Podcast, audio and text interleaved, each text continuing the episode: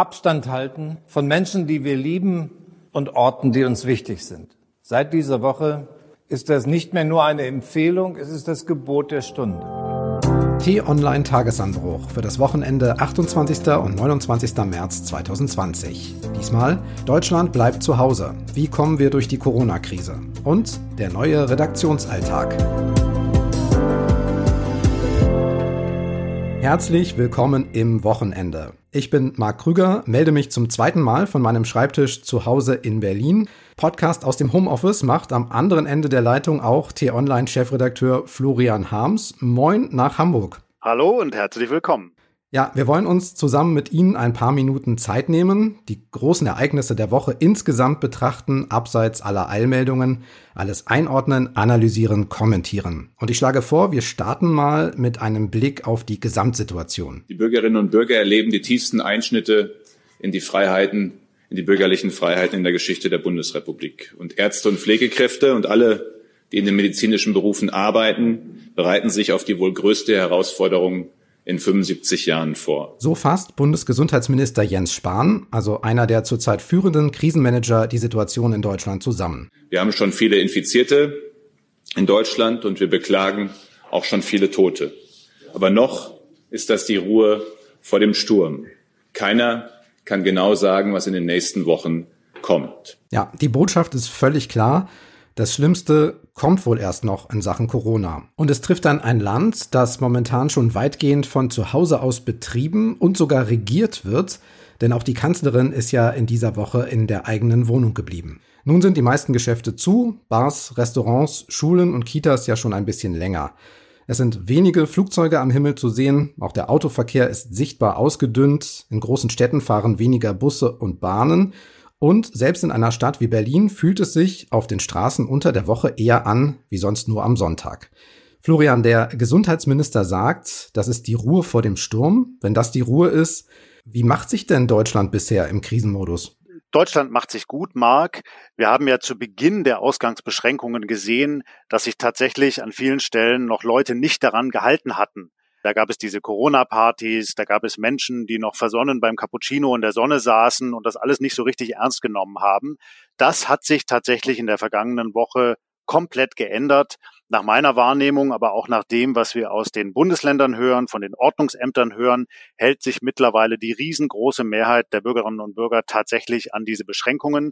Die Leute bleiben zu Hause, die gehen allenfalls noch raus, um mal einzukaufen, um zum Arzt zu gehen oder zur Apotheke. Und jene, die unbedingt auf die Arbeit gehen müssen, die tun das eben sehr umsichtig. Also Deutschland hat verstanden, was die Stunde geschlagen hat. Ich möchte mit dir ein bisschen drüber sprechen, wie die Politik diese Krise organisiert. Es ist ja erst eine knappe Woche her, dass Bundeskanzlerin Merkel den Rahmen komplett neu vorgegeben hat, in dem wir jetzt alle in Deutschland leben. Wir wissen, im Wesentlichen lautet die Botschaft der Politik, bleibt alle zu Hause. Eine Aussage ist mir aber aufgefallen, die vielleicht so ein bisschen untergegangen ist in dem, was die Kanzlerin danach an Verboten und Einschränkungen verkündet hat. Und ich meine die hier. Und wir sorgen dafür, dass in ganz Deutschland im Grundsatz die gleichen Regeln gelten. Viele Bürger haben uns ja deutlich wissen lassen, dass sie sich diese Klarheit auch im föderalen Staat wünschen. Ja, wir haben in der vergangenen Woche über Föderalismus gesprochen, dass jedes Land und jeder Kreis im Prinzip seine eigenen Regeln macht. In Baden-Württemberg durften sich vorher maximal drei Menschen draußen treffen, in Hamburg waren es zehn. Und die Leute sagen, wir wollen einheitliche Regeln, wir wollen Klarheit. Und das finde ich beachtlich beachtlich und ja auch richtig in so einer Ausnahmesituation, Mark. Man darf jetzt nicht den Fehler machen zu sagen, der Föderalismus taugt nichts. Im Gegenteil. Deutschland fährt mit dem Föderalismus sehr erfolgreich, weil man eben immer einen Wettbewerb der Ideen, der Impulse hat aus den verschiedenen Bundesländern und das Land ja auch tatsächlich sehr heterogen ist. Da ist das angemessen. Aber in so einer Situation, in der man schnell handeln muss, in der man schnell auch der verunsicherten Bevölkerung Verlässlichkeit signalisieren muss, da braucht man eben klare Regeln. Und das hat die Bundeskanzlerin gemerkt und deshalb war es eben auch so wichtig, dass sie dann die Ministerpräsidenten zusammengetrommelt hat und alle eingeschworen hat auf klare Linien. Man muss jetzt schon sagen, die werden ja zum Teil noch in den Bundesländern ein bisschen unterschiedlich interpretiert. Ne? Also hier in Hamburg kann ich durchaus noch mal draußen im Park auf einer Bank in der Sonne sitzen, wenn ich alleine bin. In Berlin könnte ich das nicht mehr. Da kommt gleich ein Polizist und scheucht mich da weg. Aber grundlegend kann man schon sagen, die Regeln werden bundeseinheitlich jetzt durchgezogen. Ja, man kann es ja auch in der Tat positiv drehen und sagen, ne, im Föderalismus kann man auch zeitgleich mehrere Lösungen ausprobieren und wenn ein Fehler passiert, dann ist nicht gleich das ganze Land betroffen, wie das zum Beispiel in einem Zentralstaat wie in Frankreich der Fall wäre. Ne? Und du hast diesen Streit um den richtigen Weg in Deutschland angesprochen. Den gab's ja, wie man hört, unter den Ministerpräsidenten der Länder. Markus Söder, haben wir auch schon drüber gesprochen, der fährt einen harten Weg in Bayern, prescht immer voran, war aber wohl nicht ganz unumstritten, auch nicht unter seinen Ministerpräsidentenkollegen. Ja, natürlich. Und da muss man sagen, da geht es dann wie üblich in der Politik natürlich auch um die Profilierung um die Frage, wer geht voran. Das macht der Markus Söder, das versucht er. Der möchte da sich inszenieren als den starken Mann aus Bayern. Man darf dabei aber nicht vergessen, Bayern ist eben als südlichstes Bundesland auch jenes Bundesland, das am Anfang sehr stark getroffen worden ist von dieser Krise, ja, weil es einfach am nächsten dran liegt, zum Beispiel an Oberitalien oder auch an den Skigebieten, aus denen die Leute dann zurückgekommen sind, dann eben auch viele infiziert gewesen sind. Also da muss man schon Licht und Schatten sehen. Insgesamt habe ich den Eindruck, dass mittlerweile alle verstanden haben, es braucht eine einheitliche Linie, es braucht jetzt schnelles und konsequentes Handeln. Ist diese einheitliche Linie jetzt gefunden oder machen wir uns das Leben dann doch ein bisschen schwer, indem, wie du sagst, in den einzelnen Bundesländern ja doch unterschiedliche Auslegungen herrschen? Nein, ich glaube, sie ist übergreifend gefunden worden. Da schert jetzt niemand mehr komplett aus. Wenn das mal der Fall ist, wie in Schleswig-Holstein, dass die Bildungsministerin das Abitur abblasen will, dann setzt man sich hinterher zusammen, klärt das und dann kommt man eben wieder auf einen gemeinsamen Weg. Das ist schon gut und richtig. Ich beobachte eher etwas anderes, was gerade passiert, aber nicht nur in den Bundesländern, sondern auch im Bund dass nämlich jetzt schon Leute unruhig werden und sagen, na, wie lang soll das denn noch gehen mit den Ausgangsbeschränkungen? Das können wir ja nicht ewig machen hier. Wir machen uns die ganze Wirtschaft kaputt. Jetzt müssen wir dann langsam auch mal lockern. Das wird tatsächlich in den nächsten Tagen eine intensive Debatte werden. Lass uns noch mal kurz bei dem gemeinsamen Rahmen bleiben. Interessant ist ja auch, dass das maßgebliche Gesetz in Deutschland momentan das Infektionsschutzgesetz ist. Über genau das werden sogar Grundrechte eingeschränkt, wie wir wissen. Ich nenne mal ein paar. Versammlungsfreiheit, Freizügigkeit, Bewegungsfreiheit, und die Kanzlerin und auch die zuständigen Minister verweisen darauf, dass das in einer Demokratie immer nur begründet und auch zeitlich begrenzt der Fall sein darf. Wie zeitlich begrenzt das ist, wissen wir noch nicht, aber sind diese Einschränkungen auch gut genug begründet? Ja, da kann man schon mal ein bisschen ins Schwitzen kommen, ne? weil das sind ja wirklich Grundrechte, die elementar wichtig sind in einer Demokratie wie unserer. Und ich habe jetzt schon auch von einzelnen Bürgern gehört, die sich sehr echauffiert haben, weil sie zum Beispiel eingeschränkt werden in ihren Rechten, nicht nur der Freizügigkeit, sondern auch zum Beispiel dem Demonstrationsrecht. Also ich hatte gehört von einzelnen Initiativen, beispielsweise in Dortmund, da wollten Leute demonstrieren gegen diese scharfen Regeln. Und auch das ist ihnen jetzt verboten. Und da kann man jetzt klar sagen, Gesundheit geht immer vor. Ja, in so einer Situation muss man eben quasi im Katastrophenmodus, im Ausnahmezustand sagen, dann werden jetzt alle diese Rechte eingeschränkt und wir alle verzichten auf unsere Bürgerrechte, zumindest zu einem gewissen Teil.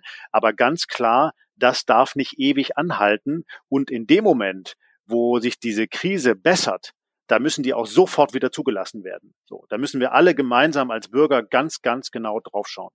Momentan kann man aber sagen, die Unterstützung der Bevölkerung gibt's. ARD Deutschland Trend. Kontaktverbote finden 95 Prozent richtig. Drei von vier sind auch mit dem Krisenmanagement der Bundesregierung zufrieden oder sehr zufrieden. Das sind eindeutige und auch Top-Werte. Ja, das ist ja auch richtig, Marc, weil wir alle sehen ja, was in anderen Ländern geschieht. Also wenn wir in das Katastrophengebiet in Oberitalien schauen oder wenn wir jetzt nach New York gucken, wo eine ganze Stadt vor dem Virus zittert und überhaupt nicht die gesundheitlichen Kapazitäten hat, um das aufzufangen. Wenn wir auch nochmal nach Wuhan in China gucken, dann ist uns natürlich allen klar, sowas wollen wir hier um Gottes Willen nicht. Deshalb ist es wichtig, dass wir uns A in den Krankenhäusern jetzt entsprechend aufstellen, aber dass eben auch B jeder Bürger dazu beiträgt, indem er sich an diese Regeln hält. Nur, was wird denn passieren, wenn eben jetzt das Ganze positiv ausgeht Also beispielsweise wir in etwa zwei Wochen, drei Wochen den Höhepunkt dieser Infektionswelle überschritten haben werden und das Ganze nicht so gravierend wird wie in Oberitalien oder in Spanien oder in New York, sondern wir da eigentlich ganz gut durchkommen. Dann können wir davon ausgehen, dass viele Leute sagen, Mensch, so schlimm ist das doch alles gar nicht und jetzt lockern wir hier verdammt nochmal, weil mir fällt hier zu Hause die Decke auf den Kopf. Und für diesen Zeitpunkt müssen wir gerüstet sein. Und da muss die Politik moderieren und auch die Öffentlichkeit und auch die Medien müssen genau hinschauen, wie man dann durch so einen Prozess durchkommt. Ein Krisenmanager ist ja auch ein bisschen hervorgetreten, den man ansonsten nicht so sieht und nicht so wahrnimmt, weil es nicht seine Aufgabe ist.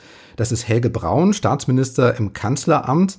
Der ist Arzt, also Naturwissenschaftler wie die Kanzlerin und hat diese Woche auch Interviews gegeben.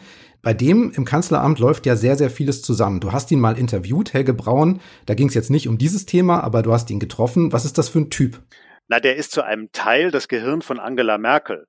Die ist selber sehr, sehr umtriebig und denkt viel nach, aber er ist schon gerade als Verwaltungsfachmann und Arzt, wie du sagst, in der Lage, gegenwärtig die Situation sehr nüchtern und präzise zu beurteilen. Das ist kein Schlagzeilenpolitiker, kein Phrasendrescher, sondern jemand, der sich in die Akten hineinliest, hineinfrisst. Das heißt, der kennt die Lage sehr gut und vermag dann auch zu beurteilen, wie man sich in einer heiklen Situation entscheiden kann. Damit ist, glaube ich, die Kanzlerin im Moment auch gut beraten. Und wenn so jemand wie Helge Braun eben jetzt sagt, na, wir können ja mal darüber nachdenken, ob wir nach Ostern die Beschränkungen ein bisschen lockern, indem zum Beispiel vielleicht die jungen Leute schon wieder raus dürfen, dann spiegelt das wieder, wie gerade der Diskussionsstand in der Bundesregierung ist. Ja? Und klar hat Angela Merkel sich dann aus ihrem Homeoffice gemeldet und gesagt, na, es ist noch zu früh, so jetzt dann über die Erleichterungen zu sprechen. Aber ganz klar ist, in der Bundesregierung wird kontrovers darüber diskutiert. Bundestag war diese Woche auch, spielte in der Wahrnehmung der Krise bisher keine Hauptrolle. Deshalb hat Bundestagspräsident Wolfgang Schäuble gleich mal zu Beginn der Sitzung was klargestellt. In Krisen ist die Exekutive in Bund, Ländern und Gemeinden besonders gefordert. Aber die parlamentarische Demokratie wird nicht außer Kraft gesetzt. Die weitreichenden politischen Entscheidungen zur Bewältigung der gegenwärtigen Gefahren bedürfen der Legitimation durch den Deutschen Bundestag. Ja, war eine besondere Bundestagssitzung diese Woche. Du hast auch reingeguckt, ne? Ja, ich habe auch reingeguckt und was man ja gesehen hat, war, dass es aus allen Fraktionen wirklich Unterstützung gegeben hat für die Krisenlinie der Bundesregierung. Und ich glaube, das ist in so einem Moment auch wichtig, dass man dann so ein bisschen von dem Parteiengezänk ablässt und sagt, wir müssen da jetzt gemeinsam durchsteuern. Jeder trägt bei, was er kann. Und für die politischen Duelle wird dann früh genug auch schon wieder der Raum kommen. Bundesfinanzminister Olaf Scholz stand da im Fokus in Vertretung der Kanzlerin. Lassen Sie mich vorweg dem Haus die herzlichen Grüße der Bundeskanzlerin übermitteln. Und der Finanzminister hat für die Bundesregierung Stellung bezogen. Ja, wir schränken die Bewegungsfreiheiten ein aber wir setzen dabei auf die aufgeklärte Einsicht der Bürgerinnen und Bürger. Ja, wir verlangen allen vieles ab, aber es tun wir, weil sich demokratische Regierungen im Bund und Ländern darauf verständigen. Und es ist gut, dass uns freie Medien und eine kritische Öffentlichkeit dabei begleiten. Oh ja, sehr gerne. Deshalb gleich mal kritisch gefragt. 156 Milliarden Euro an neuen Schulden hat der Bundestag durchgewinkt, der Bundesrat dann auch später, sich damit erstens vom ausgeglichenen Haushalt verabschiedet, der schwarzen Null, die ja seit 2014 eingehalten wurde, und auch gleich noch die Schuldenbremse aus dem Grundgesetz kassiert, weil der Bund eigentlich nur ein bisschen mehr als 50 Milliarden Euro Schulden machen darf. Alles in einer Bundestagssitzung. Ja, und das ist ein historischer Schritt, ein historischer Moment und er ist richtig. Die Herausforderung ist gegenwärtig so groß, das Land liegt lahm. Die gesamte Wirtschaft oder große Teile der Wirtschaft liegen lahm. Und da braucht es schnelle, starke Antworten der Politik. Und die hat die Politik gegeben. Ich weiß nicht, ob das reichen wird mit den zusätzlichen 156 Milliarden Euro. Ich bin skeptisch. Ich glaube, es braucht am Ende mehr. Aber als erster Schritt war das hundertprozentig richtig. Ja, und diese 156 Milliarden sind ja auch nur die neuen Schulden, die man jetzt nachträglich in den Haushalt schreibt. Das ist nur ein Teil des Hilfspakets. Insgesamt können und sollen die Hilfen vom Bund größer werden als damals in der Wirtschafts- und Finanzkrise. 600 bis 700 Milliarden Euro sind da im Gespräch. Nur mal zum Vergleich, damit wir alle das einordnen können. Der eigentlich eingeplante Bundeshaushalt für dieses Jahr, das waren rund 360 Milliarden. Also wir reden jetzt vom Doppelten des Bundeshaushalts.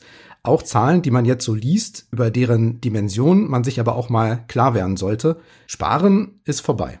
Sparen ist vorbei. Und es investiert ja jetzt nicht nur die Bundesregierung, sondern auch die EU macht das. Die hat in dem ersten Schritt auch gleich nochmal 37 Milliarden freigegeben. Da wird auch noch mehr kommen. Und all das ist hundertprozentig richtig.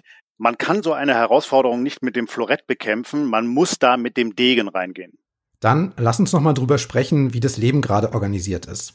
Sehr viele Menschen sind zu Hause, arbeiten von dort. Sie müssen aber eventuell noch die Arbeit mit Partnern organisieren. Kinder sind zu betreuen. Es kommt bei sehr vielen Menschen noch wirtschaftliche Unsicherheit dazu, Zukunftsängste. Und man weiß eben nicht, haben wir schon gesagt, wie lange das so weitergeht. Das klingt nach keiner guten Kombination, zumindest nicht auf Strecke. Ja, und das ist eine Herausforderung und die haben viele von uns. Ich habe die auch. Ja, der Alltag ist auf den Kopf gestellt worden, die üblichen Routinen funktionieren nicht mehr, man muss sich neu einruckeln und das alles in einer Zeit, in der man eher mehr als weniger zu tun hat. Also auch wir Journalisten arbeiten jetzt ja gerade noch mehr als ohnehin schon und wir müssen das aber tun, indem wir nicht im Newsroom sitzen, sondern eben zu Hause am Computer und nebenher uns noch um den Haushalt kümmern, um Kinder und, und, und, und, und, vielleicht um Anverwandte etc das macht schon etwas mit der Gesellschaft. Das ist anstrengend für uns alle. Da liegen vielleicht auch mal die Nerven blank, aber man kann es ja auch positiv sehen. Das kann natürlich auch zu einem neuen Gemeinschaftsgefühl führen. Nicht nur in den Familien, im Verwandtenkreis, sondern möglicherweise auch in der öffentlichen Gesellschaft in Deutschland. Journalismus ist in Krisenzeiten wichtig und ungeheuer gefragt. Das sieht man auch unter anderem an den Zugriffszahlen. Aber natürlich ist auch der Journalismus von Corona, von den Schutzmaßnahmen und der Krise betroffen. Wir nutzen ja diesen Podcast auch gerne mal, um deutlich und transparent zu machen, wie wir arbeiten bei t-online.de. Das machen wir auch jetzt. Eins wissen Sie als Hörer ja schon, wir arbeiten momentan nicht zusammen in unserem Newsroom in Berlin, sondern wir sind fast alle zu Hause. Das betrifft Florian, auch dich als Chefredakteur. Runde anderthalb Wochen arbeiten wir jetzt schon so und ich finde, es ist Zeit für eine Zwischenbilanz. Also, wie füllen wir eine der größten deutschen Nachrichtenseiten momentan mit Infos? Wie koordinieren wir das? es hat ein bisschen gedauert zu Beginn, bis wir uns zurechtgeruckelt haben. Aber nach zwei, drei Tagen war das gemacht. Und inzwischen, glaube ich, haben wir einen guten Modus gefunden. Wir haben tatsächlich unsere Routinen, unsere Arbeitsprozesse in der Redaktion umgestellt. Klar, wir hängen jetzt alle am Rechner, sind ständig in Videokonferenzen, in Telefonaten, in Chats, um uns abzustimmen. Und da ruckelt es auch noch manchmal. Da sind vielleicht Nachrichten noch nicht ganz so schnell auf der Seite gelegentlich, wie wir uns das eigentlich wünschen. Wir merken aber, dass wir von Tag zu Tag besser werden. Und entscheidend ist dabei, und das ist dann vielleicht nicht nur im Journalismus so, wir merken, wie wichtig proaktives Kommunizieren ist. Also, dass man sich nicht zurücklehnt, sondern dass man aufeinander zugeht, sich für die anderen interessiert, schaut, wo kann man helfen, wo kann man noch was tun, wo kann man selber noch einen Impuls setzen. Und das hilft uns gerade ganz stark, auch bei unserer Arbeit in unserem virtuellen Newsroom. Wichtige Fixpunkte für uns in der Redaktion sind eigentlich jeden Tag die Konferenzen, also die persönlichen Konferenzen. Da kommen wir morgens mehrfach und auch nachmittags mal zusammen. Da geht's um Themen, um Absprachen, wer macht was und es geht um Ideen. Jetzt sind wir alle online zusammengeschaltet. Ich denke, ist okay, aber ist auch nicht dasselbe. Wie geht's dir damit? Ja, geht mir genauso. Ich sitze normalerweise sehr gerne mit den Kolleginnen und Kollegen an unserem Holztisch in unserem Baumhaus, so nennen wir den Raum in unserer Redaktion, weil da tatsächlich ein paar Birkenstämme stehen, um über die Themen des Tages zu diskutieren. Da kommt dann schön eine bewegte, lebendige, leidenschaftliche Diskussion zustande. Und das ist natürlich mit so einer Videokonferenz mit 20, 30 Leuten schwieriger, die man dann alle nur als kleine Tupferl auf dem Bildschirm sieht. Aber auch da ist es ja manchmal ganz humorvoll, wenn dann zum Beispiel nochmal im Hintergrund ein Kind durchs Bild läuft oder eine Katze oder man sich amüsieren kann über die Tapeten, die manche Kollegen so in ihren Zimmern haben. Also man kommt da schon irgendwie ganz gut durch, zumindest jetzt mal für diese Tage und noch ein paar Wochen. Als Gesellschaft, glaube ich, wird die Herausforderung kommen, so nach drei, vier Wochen, nicht nur für uns in der Redaktion, sondern eigentlich für das ganze Land, eben wenn dann viele Leute das Gefühl haben, Mensch, jetzt reicht's mir mit diesem Zuhausebleiben, mir fällt hier die Decke auf den Kopf, ich möchte raus, ich möchte wieder in meinen Arbeitsplatz. Wie hat sich denn der Journalismus aus deiner Sicht verändert? Weil ein guter Teil des Ganzen sind ja eigentlich Kontakte, sind Treffen, sind Hintergrundgespräche, Interviews natürlich, persönliche Interviews. All das geht momentan nicht. Ja, das geht nicht und das ist sehr schade. Das sind wirklich gravierende Einschnitte für uns. Ich denke, viele Zuhörer haben das vielleicht auch gesehen bei den Talkshows im Fernsehen, wo dann Leute jetzt per Videoschirm zugeschaltet werden. Das ist nicht dasselbe, wie wenn jemand dort sitzt in der Runde.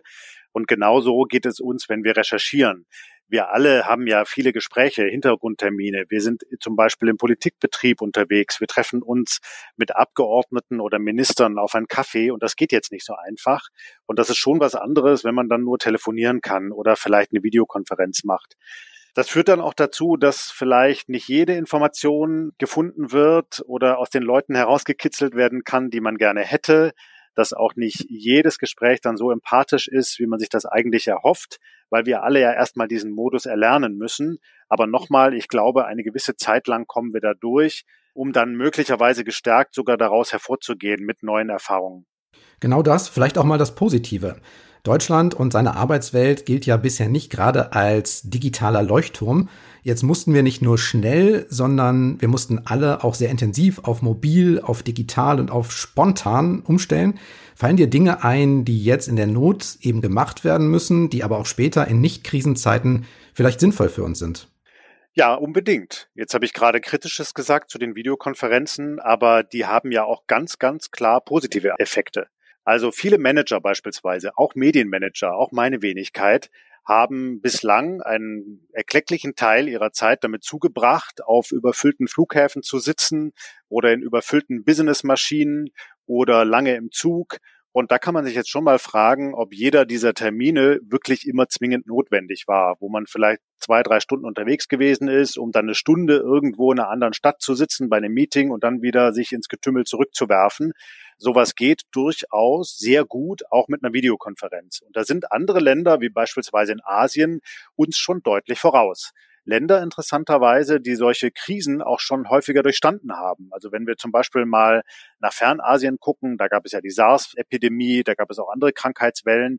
Und da haben die Länder eben daraus gelernt und haben gesagt, man kann vieles in den Arbeitsprozessen auch digital organisieren. Ich glaube, das wird hierzulande jetzt auch gerade gelernt und es wird dazu führen, dass wir künftig weniger unterwegs sind für solche Business-Termine. Und das hat durchaus positive Effekte für unser Nervenkostüm, aber auch auf die Umwelt. Weniger Businessflieger, weniger Umweltverschmutzung. Und zum Schluss noch, was macht denn so das Homeoffice mit dir und deiner Arbeit? Nimmst du was mit aus der Erfahrung, eine ganze Redaktion von weit weg zu leiten und zu koordinieren? Hast du was gelernt bei der Arbeit von zu Hause, das du gerne teilen möchtest?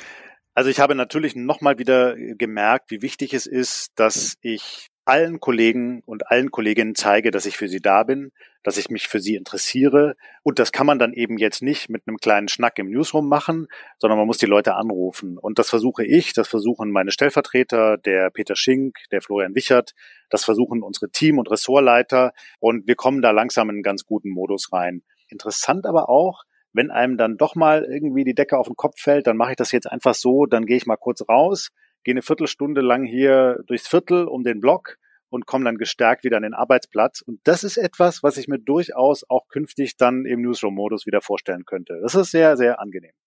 Das hast du jetzt für dich gelernt und da wir uns ja gerade nicht sehen unter den Kolleginnen und Kollegen, habe ich mal einige gebeten, mir kurz zu schicken, wie es Ihnen so geht mit dem Homeoffice und was Sie bisher mitnehmen. Hallo, ich bin Annemarie Munimus und leite das Ratgeberteam bei t-online.de. Nach über einer Woche Homeoffice weiß ich, dass alles auch ganz anders geht, wenn es muss. Ich bin der Noah Platschko und ich bin Sportredakteur bei t-online.de und neben meinen Kolleginnen und Kollegen aus dem Büro vermisse ich natürlich den Live-Sport. Der einzige Vorteil, ich kann länger schlafen, aber darauf könnte ich auch zur Not verzichten. Ich bin Anna Arijanian. Bei T-Online bin ich für Audience Development zuständig. Das heißt, dass ich dafür sorge, dass unsere Inhalte genau die richtigen Zielgruppen erreichen, also Sie. Ich mache gerade Homeoffice mit einem sehr aufgeweckten Kleinkind. Das ist eine Herausforderung, aber wir schaffen das. Ich bin weiter für Sie da. Ich bin weiter für Sie da. Ich bin weiter für Sie da. Ich, ich bin, bin, weiter, weiter für Sie da. da. Wir sind weiter für Sie da und das sehr gerne.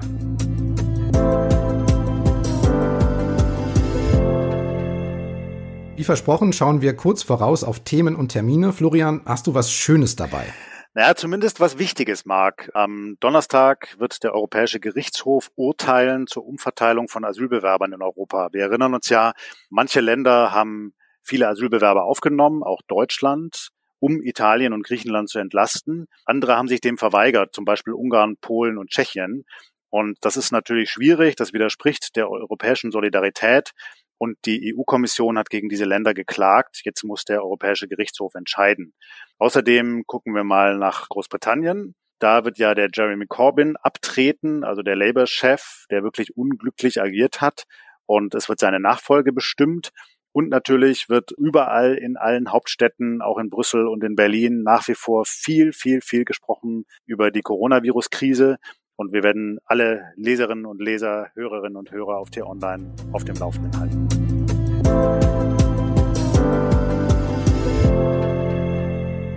Podcasts at t-online.de, das ist die E-Mail-Adresse für Anregungen, für Lob und Kritik. Es kamen diese Woche sehr, sehr nette Mails. Herzlichen Dank dafür. Sie können auch immer gerne bewerten. Suchen Sie bei Apple Podcasts oder Amazon nach Tagesanbruch und geben gern fünf Sterne. Oder Sie erzählen einfach Familie, Freunden, Kollegen von diesem Podcast. Schreiben geht in diesen Zeiten natürlich auch. Der Link ist t-online.de-podcasts. Da finden Sie auch unsere anderen Angebote, zum Beispiel unseren täglichen Wissenschaftspodcast zur Corona-Krise, Tonspur Wissen. Da beantworten Wissenschaftler jeden Tag Fragen, zum Beispiel, wie reagiert das Immunsystem auf das Coronavirus? Können Tiere erkranken oder das Virus übertragen? Oder was passiert da gerade an den Börsen? Tonspur Wissen überall, wo es Podcasts gibt und kostenlos. So, das war's für heute. Ich bin gespannt auf die neue Woche. Sage Danke fürs Hören, bleiben Sie gesund und Tschüss bis zum nächsten Mal. Tschüss, bleiben Sie uns gewogen und gesund.